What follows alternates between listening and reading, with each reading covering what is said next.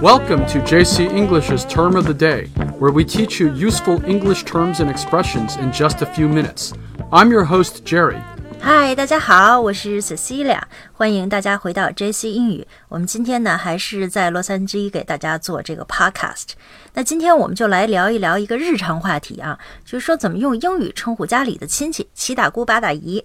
Every year, my sister and nephew come to visit from their home in Europe, and this year they will be coming in the summer months. It's always good to see them, and I look forward to our annual family reunions. 对，那家里人聚在一起的时候哈、这个 family reunion 的时候呢，往往是很考验人哈、我记得我小时候，这个每次一过年就是走亲戚，就不停的问我妈，哎，我该叫他什么呀？叫他什么呀？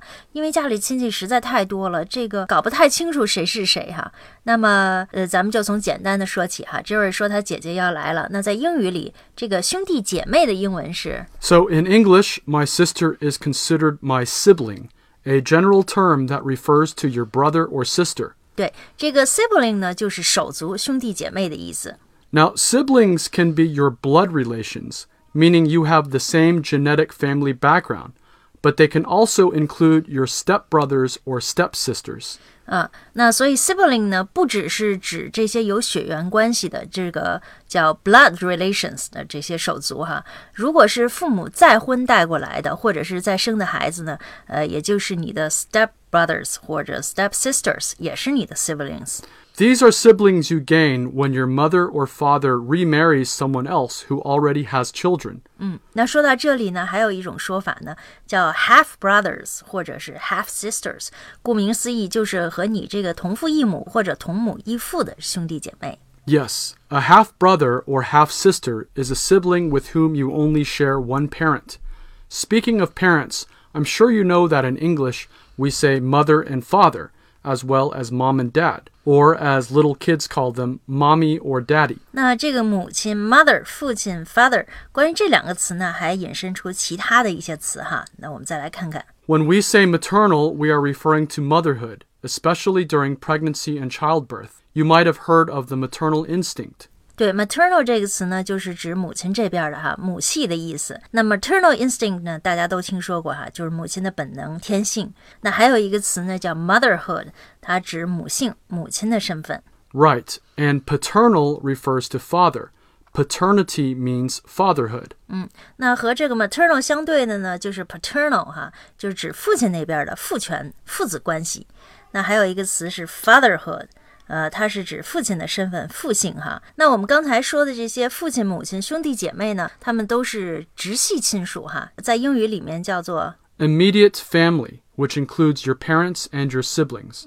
immediate family 呢，就是指血缘最近的家庭成员。 Right. Another term for immediate family is nuclear family, Because they are like the nucleus of an atom. 嗯那 nuclear family 呢，就是很核心的这些亲属哈。那我们下面再来看看祖父母、外祖父母怎么说。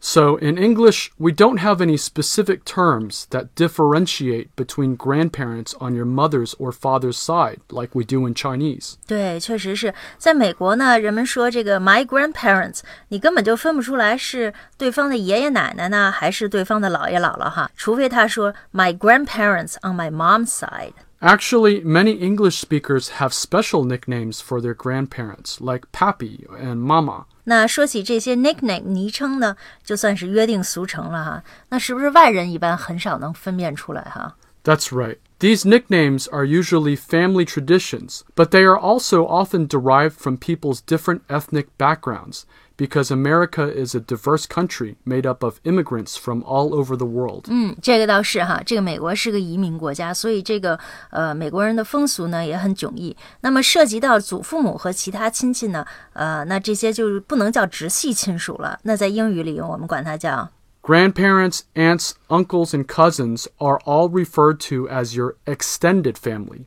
We also call them your relatives. 啊，extended family 就是指几代人的大家庭哈，比如你的姑妈呀、舅舅呀，都是你的 relatives，他们都属于 extended families。 We also don't use any other more specific terms for aunts, uncles, and cousins in English like we do in Chinese. 这个是比较麻烦哈。比如说在英语里面就没有咱们中文说的，比如小舅啊、三姑这样的说法。那美国人怎么能明白你说的是哪个人呢？If we want to specify a relative, we say something like my younger cousin from my mom's side or my dad's oldest brother, etc. 哦，那就是在这个名词前面加一大堆的定语，然后大家就明白哦，你说的是哪个人。Yeah, it's kind of a mouthful. 嗯，那么再远一点的亲戚哈，恐怕还是说名字比较容易搞清楚吧。比如说祖父母的姐妹，那么像这个之类的远亲的英语是。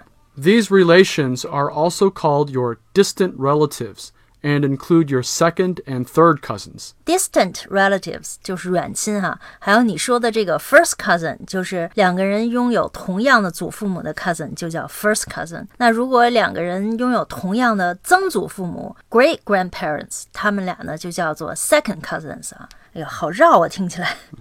呃，那尤其是像 Jerry 的 cousins 比较多哈。那我们孩子呢，称呼这些 cousins 的时候呢，其实一律叫名字，比如说 Auntie Mary 或者 Uncle Tom 哈，要不然孩子实在搞不清楚谁跟谁。That's right. So our kids have lots of second cousins who are the children of my cousin. 好，那我们在今天的节目里呢，跟大家聊一聊怎么用英语来说七大姑八大姨之类的亲戚哈。其实我觉得这个英文呀，不如中文来的直接哈。不知道大家怎么看？那我们节目的文字版本呢，可以在微信公众号 JC 英语的推文里找到，大家可以关注一下。呃，那想利用平时的这个碎片时间进行英文学习的朋友，可以试听一下我们的会员课程。我们会员课程呢，每个工作。日更新两个节目，那一周呢六天更新，都是教大家很实用的英语哈。那么在我们的微信公众号的这个 JC 英语的后台呢，就有试听的链接，大家可以试一下。好，谢谢您的收听，See you next time，拜拜。